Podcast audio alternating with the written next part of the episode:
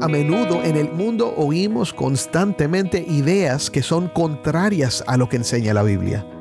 Hay muchos que no ven nada malo en las parejas cohabitar o en establecer relaciones sexuales fuera del matrimonio. Lo ven como completamente normal y de hecho no entienden cómo es posible que los cristianos no aprueben.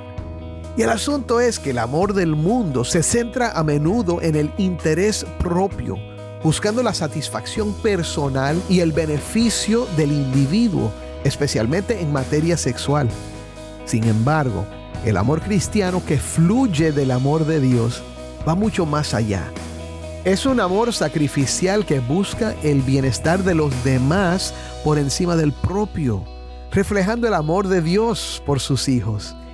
Y es más que físico, es trascendental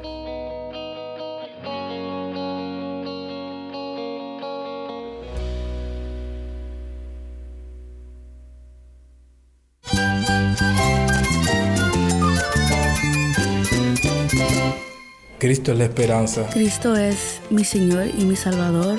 Cristo ha transformado mi vida. Cristo es la viña. Separado de Él, nada puedes hacer. Cristo es el camino, la verdad y la vida. Jesús es mi todo. El único descanso, la única paz verdadera es con Jesucristo. Estás escuchando el faro de redención. Cristo desde toda la Biblia, para toda Cuba y para todo el mundo.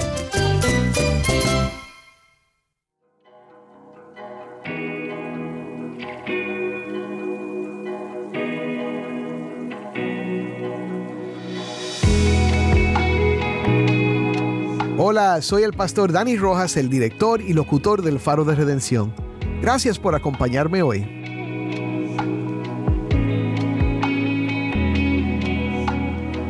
El 14 de febrero se celebra alrededor del mundo como el Día de San Valentín y en nuestras iglesias evangélicas y protestantes lo celebramos como el Día del Amor y la Amistad.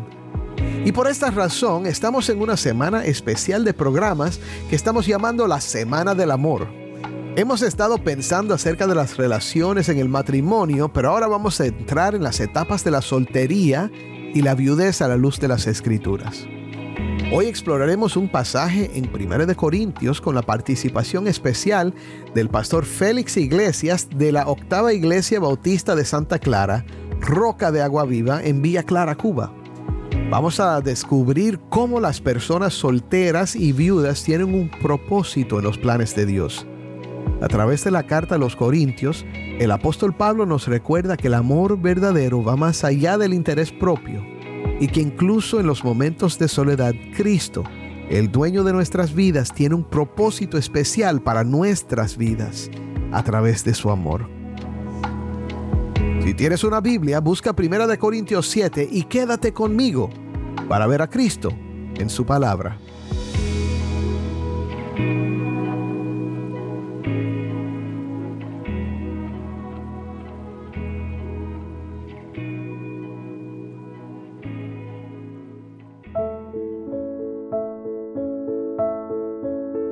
Continuamos con nuestra exploración del amor de Dios y su impacto transformador en nuestras vidas y relaciones. El amor no es solo un sentimiento, sino una acción. Es más que palabras bonitas y gestos románticos. Es un compromiso, una entrega total de uno mismo. En la primera carta a los Corintios, el apóstol Pablo aborda precisamente este tema. Él escribió a una iglesia que al igual que nosotros hoy en día enfrentaba desafíos y luchas en su comprensión y práctica del amor. La iglesia de Corinto era conocida por sus divisiones y sus conflictos, pero Pablo les recordó el verdadero camino del amor, el camino que Dios nos muestra a través de su Hijo Jesucristo.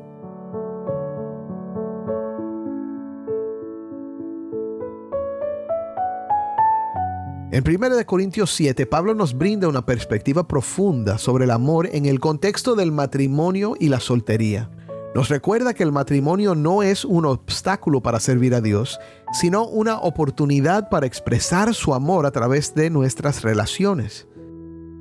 De eso estuvimos escuchando en los programas anteriores, pero hoy vamos a ver cómo Pablo anima a aquellos que son solteros y los que han perdido también a su cónyuge.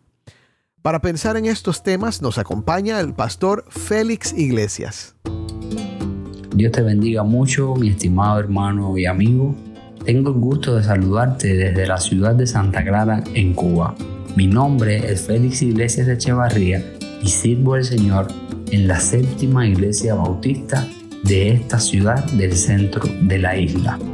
Félix nos ayudará a reflexionar sobre estos temas tan importantes. Primero, escucha el texto clave de 1 Corintios 7, versículos 7 al 9. Sin embargo, yo desearía que todos los hombres fueran como yo. No obstante, cada cual ha recibido de Dios su propio don, unos de una manera y otros de otra. A los solteros y a las viudas digo que es bueno para ellos si quedan como yo, pero si carecen de dominio propio, cásense, que mejor es casarse que quemarse. Le preguntamos al hermano pastor Félix que primero nos diera un poco de contexto para estos versículos. Creo que una buena manera para comprender a lo que Pablo hacía referencia es entender en primer lugar el contexto en el cual se encontraba la iglesia de Corinto a la cual Pablo estaba dirigiendo esta carta. Esta era una iglesia que tenía determinadas características particulares, era una iglesia que tenía cierto prestigio y demás, pero lamentablemente una de las cosas por las cuales esta iglesia era reconocida era no por lo bueno, sino por algunos aspectos negativos. Y es por eso que Pablo busca corregir y enseñar a la iglesia en Corinto en medio de determinados desafíos y animándole a su vez para que pudieran ellos vivir de acuerdo a los principios cristianos y poder mantener de esta manera la unidad que se requiere en el cuerpo de Cristo. Esta iglesia, por ejemplo, tenía problemas relacionados con la adoración, tenían problemas relacionados con cuestiones éticas y alimenticias, por otra parte, desafíos teológicos también que deberían enfrentar, como por ejemplo al final de la carta podemos encontrar la resurrección de los muertos, pero en este caso específico había algo muy importante y a lo cual el apóstol Pablo le dedica una atención en la carta, eran los problemas de la inmoralidad sexual y algunas controversias que se estaban dando acerca del matrimonio y el celibato. Y podemos ver que cuando Pablo escribe esta carta en el primer versículo del capítulo 7 de Primera a los Corintios, podemos ver que Pablo dice, bueno, es para el hombre no tocar mujer. Y probablemente este dicho fuera utilizado porque había un nivel de inmoralidad sexual muy grande en la iglesia de Corinto, en la región de Corinto, pero Pablo sobre todo está haciendo énfasis aquí a la iglesia. Por lo tanto, había un grupo de cristianos en Corinto que estaba condenando este nivel de promiscuidad, algo que era bueno, pero por otra parte eh, se considera que había otro grupo que también, o el mismo grupo que estaba argumentando equivocadamente que los cristianos deberían evitar el matrimonio y abstenerse de tener relaciones sexuales incluso dentro del matrimonio. Entonces Pablo cuando escribe esta carta y precisamente esta sección, este capítulo 7, él tenía que estar eh, siendo muy preciso a la hora de manejar los detalles con mucho cuidado para que no fueran a tomar partido por una posición u otra. Y es por ello que él deja en claro cuál es su postura al respecto. En medio de conflictos y controversias, Pablo insta a los creyentes a vivir conforme a los principios cristianos, honrando a Dios con sus vidas en cada situación, ya sea en el matrimonio o en el celibato. Le preguntamos entonces a Félix, ¿qué es lo que el apóstol Pablo quiere decir con estos versículos cuando les habla a los no casados y les exhorta a que se queden solos? Dentro de otras cuestiones que podemos encontrar, podemos ver que Pablo tenía determinados deseos para los solteros. Por ejemplo, Pablo comienza destacando que los hombres que pudieran mantenerse solteros sería un beneficio en determinado sentido. Pero Pablo a su vez reconoce que todas las personas, es decir, no tienen el mismo don.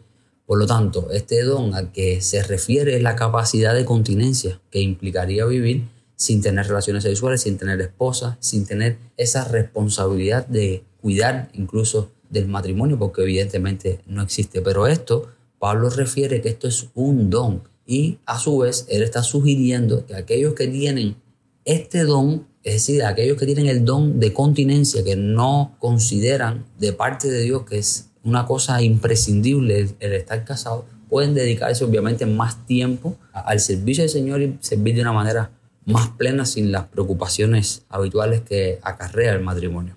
Pero por su parte, Pablo también es consciente de que no todos tienen ese don y que también pueden tener determinadas atracciones y deseos sexuales. Y para ello Pablo aconseja que se casen. Para este grupo de solteros que no tienen el don de continencia, ya que es mejor casarse que quemarse con la pasión. En resumen, el deseo de Pablo para los solteros es que consideren cuidadosamente su capacidad para vivir de una manera célibe. Y si no pueden, pues busquen el matrimonio. Por lo tanto y demás, es un deber para los solteros estar orando y teniendo una intimidad profunda con Dios para poder conocer de una manera real y tangible qué es lo que quiere Dios en esa etapa de la vida. El don del celibato, la capacidad de vivir sin relaciones sexuales y sin la responsabilidad del matrimonio, es decir, la soltería, es una bendición para algunos, pero no para todos. Las escrituras nos muestran que debemos reconocer que cada persona es única y que no todos tienen este don. Por esto, mi hermano, te invito a reflexionar sobre las palabras de Pablo a la luz del amor de Dios. Si conoces a alguien soltero, anímalo a buscar la voluntad de Dios con sinceridad y a confiar en su guía en sus decisiones. Debemos estar dispuestos a dar este tipo de consejo especialmente en asuntos tan importantes como el amor y el matrimonio, ya que en el mundo oímos constantemente ideas que son contrarias a lo que enseña la Biblia. Hay muchos que no ven nada malo en las parejas cohabitar o en establecer relaciones sexuales fuera del matrimonio. Lo ven como completamente normal y de hecho no entienden cómo es posible que los cristianos no aprueben. Y el asunto es que el amor del mundo se centra a menudo en el interés propio, buscando la satisfacción personal y el beneficio del individuo, especialmente en materia sexual. Sin embargo, el amor cristiano que fluye del amor de Dios va mucho más allá. Es un amor sacrificial que busca el bienestar de los demás por encima del propio, reflejando el amor de Dios por sus hijos. Y es más que físico, es trascendental. El soltero en su práctica del celibato puede servir de reflejo de este amor de abnegación. La gracia y la misericordia del Dios de amor nos fortalece en esta etapa y nos ofrece perdón en nuestros momentos de debilidad. Y debo decir algo más. El amor de Dios ha sido el consuelo más profundo y dulce para muchos solteros. Conozco a hombres y a mujeres que han vivido todas sus vidas en el celibato sirviendo al Señor y a los hermanos de la iglesia como a Cristo. Cuando el mundo está celebrando el amor entre parejas, el soltero puede y debe descansar en el amor de Cristo y apoyarse también en el amor del pueblo de Dios. El consuelo de estar en Cristo es mucho más grande de lo que podemos imaginar y Dios es fiel, mi hermano.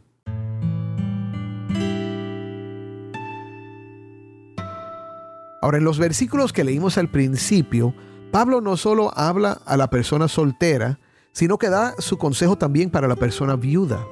La persona viuda se queda soltera no por voluntad propia, llegó a serla por circunstancias no deseadas.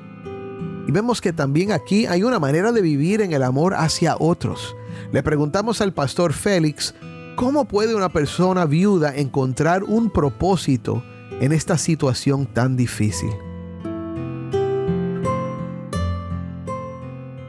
Bueno, realmente la viudez es una etapa de la vida que suele ser muy dolorosa porque se experimenta la soledad y también el abandono. Y es uno de los momentos más críticos que puede vivir un ser humano. Es una etapa muy difícil donde muchas veces el individuo se siente deprimido o también puede sufrir de ansiedad. Quizás pueda sentir la falta de esperanza y muchas veces también las personas que están experimentando este proceso quedan sin deseos para luchar. Uno resume que no haya un sentido para su vida muchas veces cuando se sufre a causa de la viudez y considera que la vida prácticamente ha terminado con la muerte del cónyuge. Proverbios 16:33 dice, La suerte se echa en el regazo, pero del Señor viene toda decisión.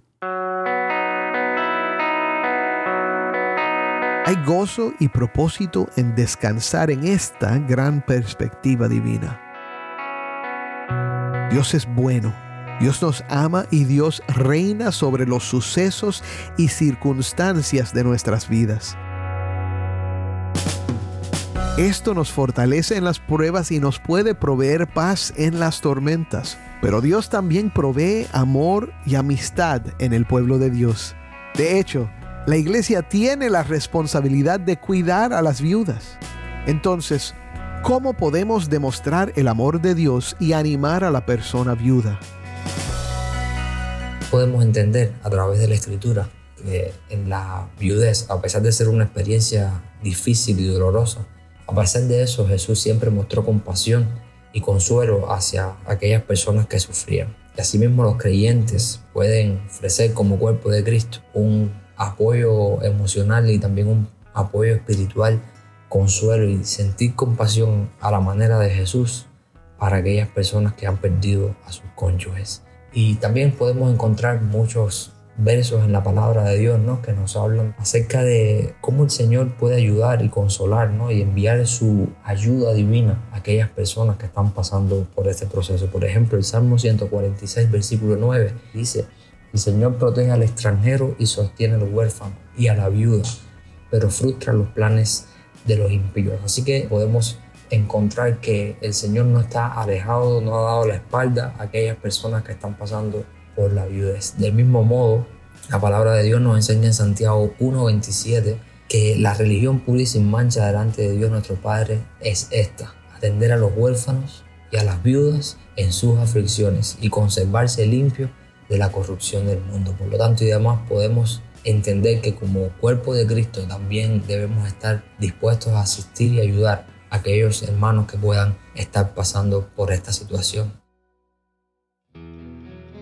También la palabra de Dios en 1 Timoteo 5, versos 3 y 4 nos dice, honren a las viudas que de verdad no tienen a nadie que les ayude. Pero si alguna viuda tiene hijos o nietos, que aprendan primero a mostrar piedad en su propia casa y a recompensar a sus padres, porque esto es agradable delante de Dios. Y qué bendición, ¿verdad? Cuando las viudas pueden ser honradas, cuando pueden ser eh, exaltadas, cuando pueden ser animadas en la fe que es en Cristo Jesús pero aún así, como dice la palabra de Dios, que en la familia se aprenda a honrar a la viuda, así como hermanos en la fe, también podemos contribuir en esto.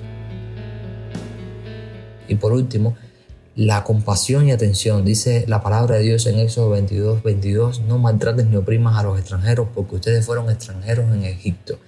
Dice así la palabra de Dios, no exploten a las viudas ni a los huérfanos. Por lo tanto y demás podemos ver tanto en el Nuevo como en el Antiguo Testamento muchos versos de la palabra de Dios que están animando a las viudas a seguir adelante, que están animando a la iglesia a acompañar a las viudas, porque en esta tierra somos peregrinos y extranjeros y estaremos un día en la presencia del Señor y no habrá llanto, ni dolor, ni sufrimiento. Por lo tanto, nuestra esperanza esté en Cristo Jesús. Aún en los momentos más difíciles, nuestra esperanza descanse en nuestro Señor.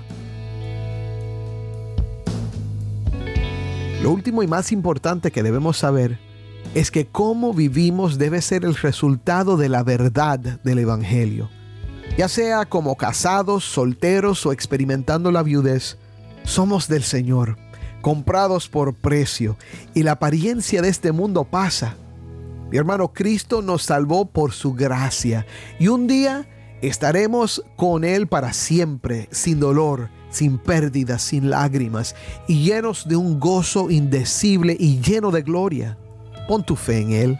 Y mientras estemos en este mundo y cualquiera que sea nuestra situación, permanezcamos fortalecidos por la gracia de Dios en su amor.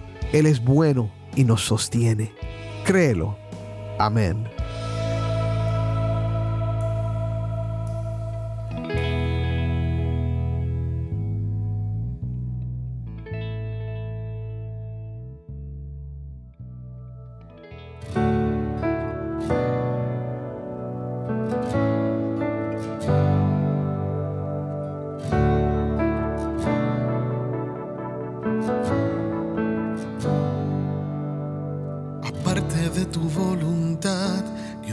Cabello puede caer, así me preservas, siempre seguro en ti, que todo en tu mano está, lo tengo por cierto y confía mi ser, así me preservas, siempre seguro en ti.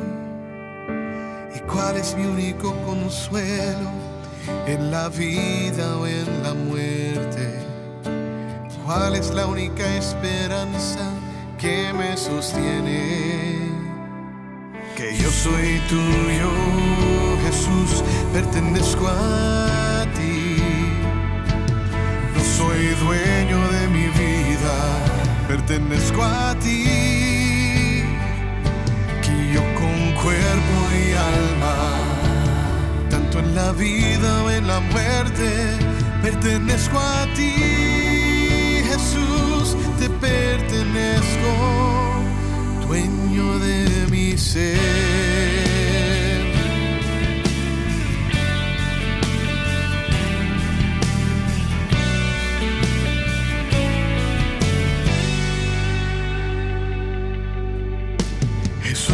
Tu preciosa sangre has satisfecho por mis pecados, me has redimido. No hay quien acuse. Y todo en esta vida aquí obra en conjunto para mi bien. Así es que me salvas del todo por gracia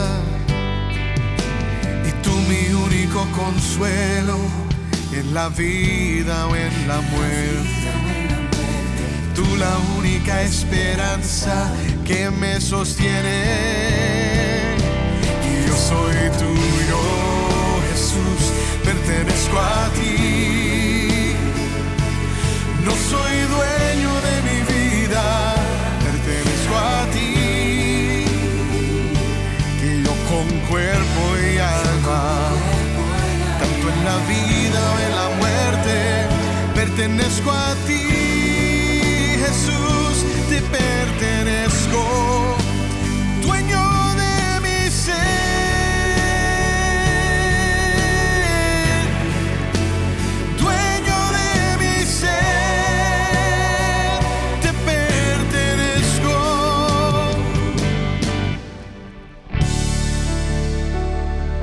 pastor Dani Rojas y esto es el faro de redención.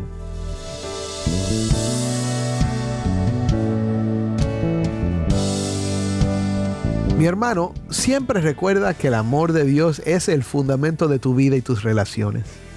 Ya sea que estés soltero, casado o viudo, tienes un propósito en los planes de Dios.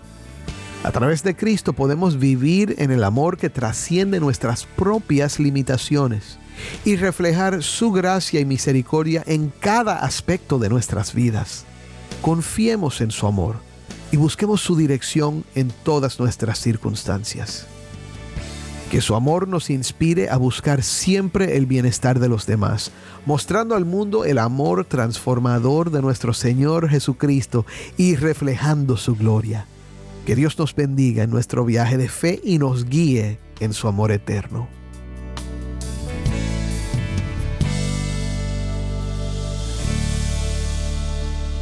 Oremos. Padre, de nuevo te damos gracias por este día, por esta oportunidad de pasar este tiempo meditando y reflexionando en tu palabra.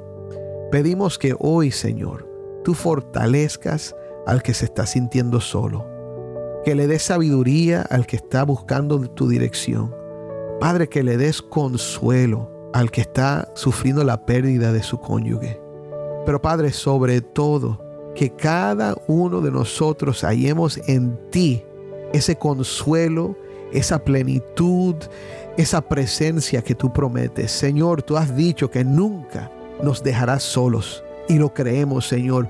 Pero en nuestra debilidad a veces nos parece resbaladiza esa idea, Señor. Ayúdanos a confiar en ti y déjanos sentir hoy mismo tu presencia por medio de Cristo Jesús nuestro Señor. En su nombre oramos. Amén.